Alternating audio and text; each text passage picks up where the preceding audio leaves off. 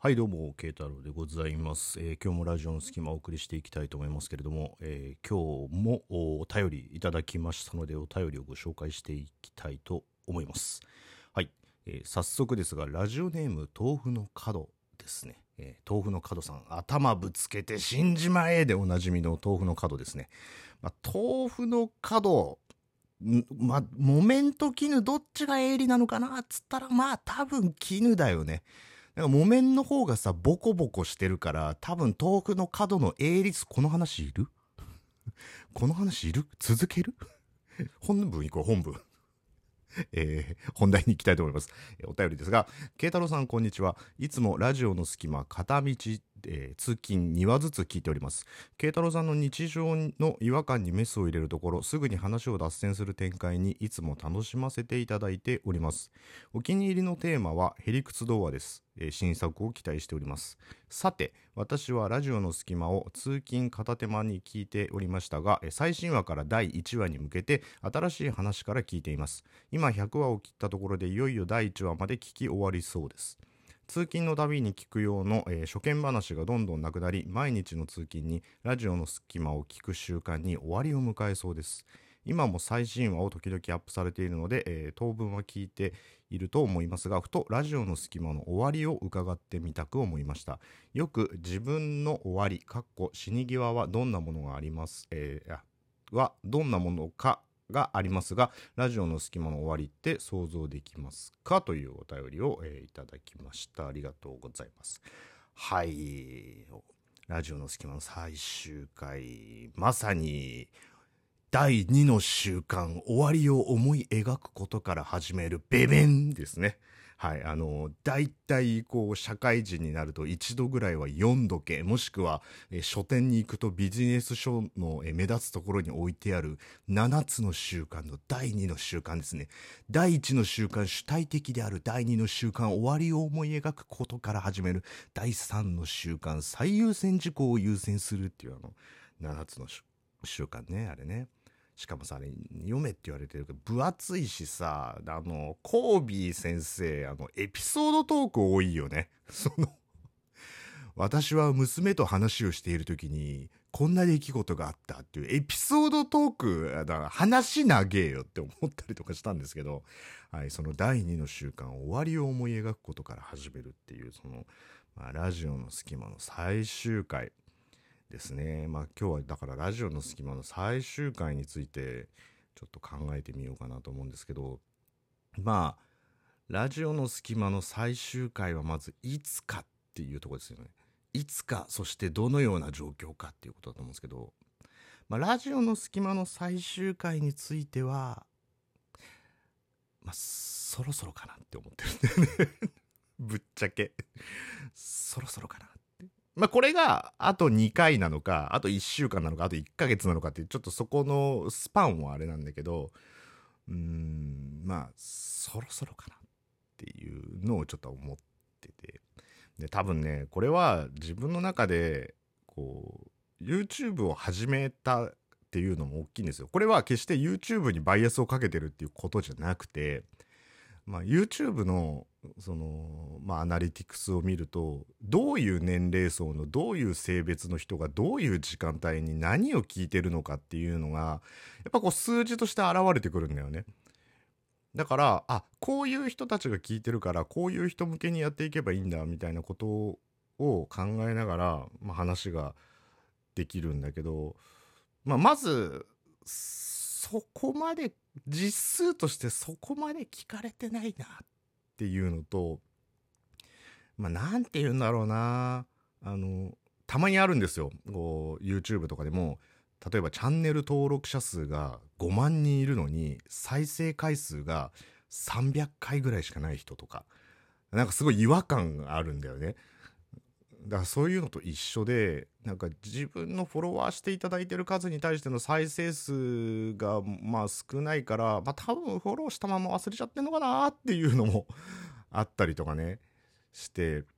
でうんまあこれあのいいとか悪いっていう問題じゃなくて僕の考え方の話なんだけどこうラジオトークってそのアプリの中とかでいろんなイベントとかが走ってるけど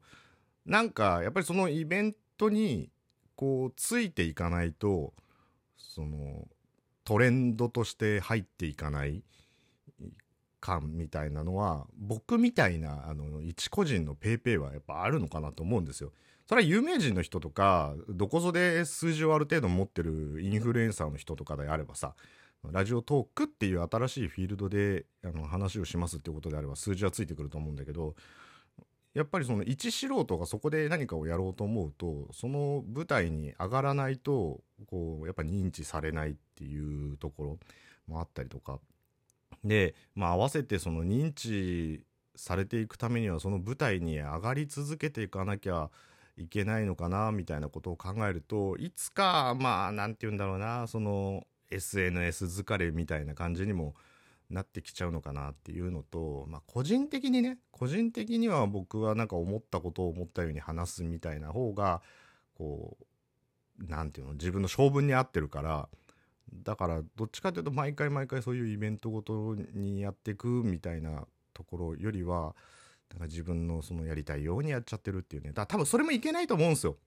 あのなんだろうなもっと貪欲に認知度取っていけばで聞かれなきゃ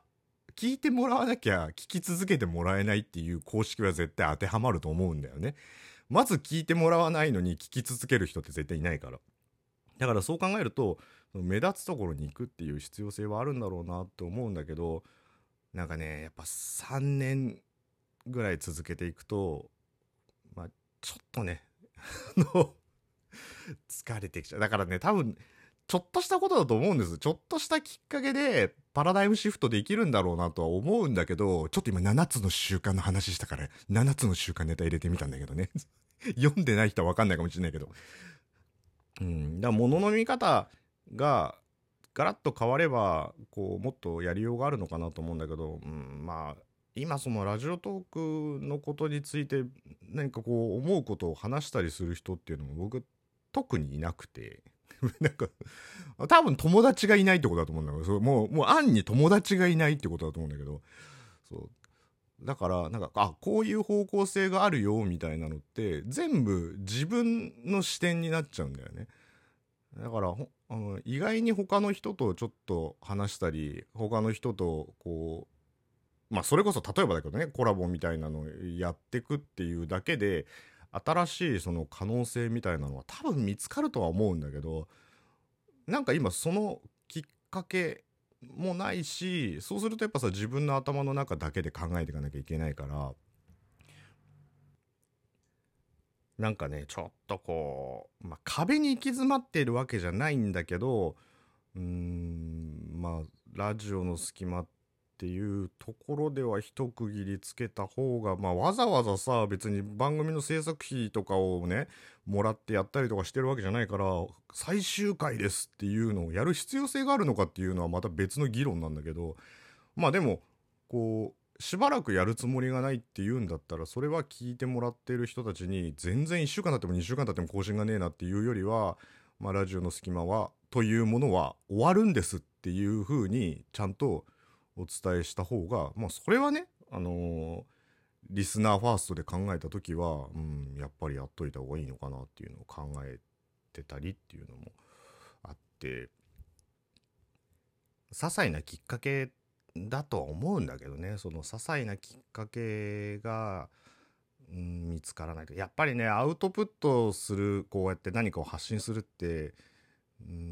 同僚下手したらその倍量のインプットって本来だったら必要だなとは思うんだけど、まあ、ラジオトークでのそのインプットみたいなところっていうのはなかなかねその誰かのそのトークを聞くとかっていうよりその番組の在り方とか自分がどういうふうにやっていこうかなみたいなところっていうのがなんかこう自分一人の頭で考えてしまっているので